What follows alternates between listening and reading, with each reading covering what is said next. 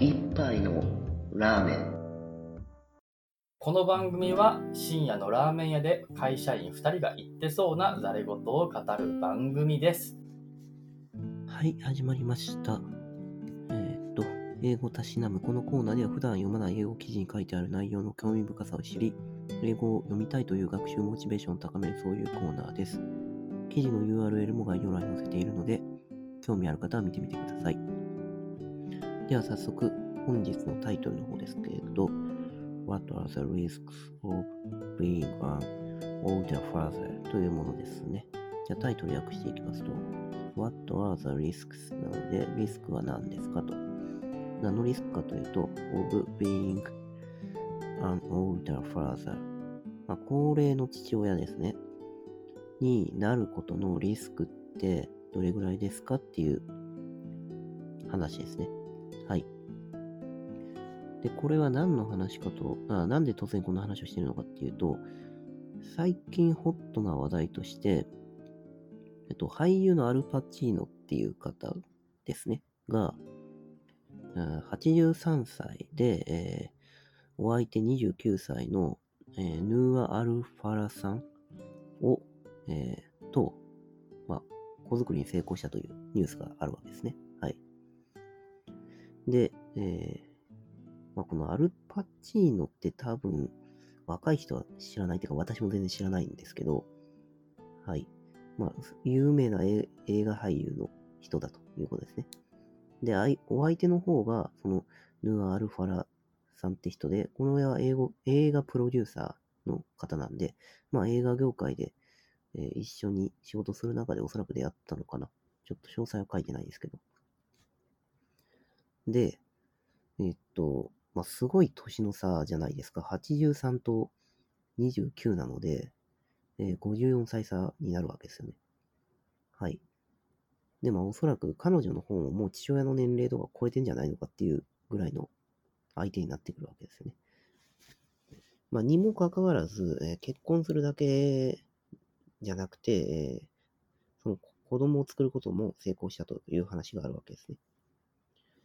で、この、その男性側の方がとても高齢なあ出産の例って他にもあって、えーっと、ロバート・デ・ニーロの、こっちも俳優、映画俳優ですね。はい。が、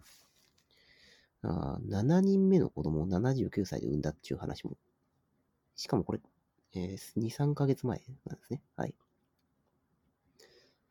で、えー結局、つまりどういうことかっていうと、男性の方って結構、高齢になっても、相手を出産、子供を作る能力、生殖能力っていうのがあるよっていう話になるわけですよね。はい。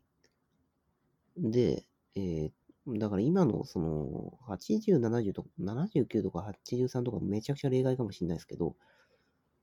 うん、まあ、ある程度年齢になるまで、えー男性にはその生殖能力があるっていうことの証でもあるっていうことですね。まあ、こういう有名な映画俳優がポンポン、うん、子供を作るくらいですからね。はい。でですね、えっと、実はこれに関連する、えっと、社会現象とか背景として、えっと、アメリアメリカっていうかイギリスなのかな？これの方でも、あっと、父親の高齢化っていうのが進んでるらしいんですよね。まあ日本ってよく言われる、そのなんか晩婚化みたいな話ってよく言われてるじゃないですか。で、あの話って別に日本に限った話じゃないみたいで、えっ、と、1972年から2015年までにですね、えっ、と、父親の平均年齢が、やっぱアメリカのデータですね。はい。が、えっと、30.9歳が平均年齢だったんですけど、まあ、それがですね、これだから、今、今なのか。すいません、今ですね。今の平均年齢が30.9で、で、これは1972からあの2015年にかけて、えー、3.5歳、えープラスされてるという話ですね。で、さらに、えっ、と、9%の父親は、えっ、と、子供が生まれるときには40歳を迎えているというふうなデータなんですね。まあ、さっきのその、えアルパチーノとかロバート・デ・ニーロほどではないですが、まあ、10%は40歳を超えているってことなんで、まあ結構、年寄りですねっていう話ですね。で、さらに言うとですね、そのギネス記録もあってですね、これに関して。で、えーその記録は92歳だそうですね。もう訳がわからないですね。はい、で、非公認のデータだともっとすごいのがあるそうです。はい。まあ、ただ、それ嘘か本当か全然わかんないですけど。で、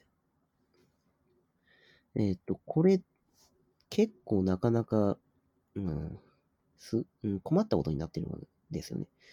で、どういうことかっていうと、その、父親がじゃあ元気で、えっ、と、高齢でも、えっ、と、子供相手に出産させることができるよっていうのは、まあ、じゃあよかったじゃんって話かもしれないですけど、えーっと、そもそも子供ができるっていうのも結構確率低いんですよね。で、さらに、その、子供がその、うんと、育っている段階、お腹の中で育っている段階でも、えーっと、実際出産に成功する確率っていうのもまた低いんですよね。はい。で、さらに言うと、その後生まれる子供に関しても、あの遺伝性の病気を抱えている可能性っていうのがあ、まあ、具体的にはその遺伝性疾患軟骨異形成症っていうやつですね。はい。なんか骨、軟骨にちょっとなーりっていう感じの状態になっちゃうんですけど、とか、まあ、あとは、あの未未熟児ですね。えっ、と、体重が低い状態で生まれてきてしまうとか、あとは発作のリスクとか、まあ、あとは小児がんが増えるとかも言われてるんですよね。えー心、心疾患とか。はい。で、こういったことっていうのが、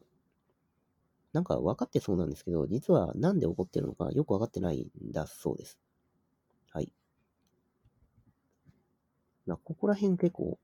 うん、なんか、そうなんだっていう話なんですけど、研究してる、その、学者がいいなかったから、今まで分かってないのか、それとも、単にまあやっぱり難しいから分かんないのか、そこはちょっと微妙なところなんですけど、うんと、で、これ分かってないことって結構問題なんですよね。で、なぜかっていうと、さっきのその社会背景のところで言った通り、えっと、父親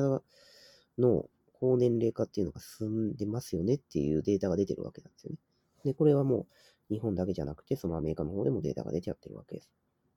まあ、なので、えーこれから今ここの原因がよくわかってないっていうのは、まあ、研究すべき対象の領域にどんどんなってきてるよねっていう感じで、えー今回の記事締めくくられているという話ですね。はい。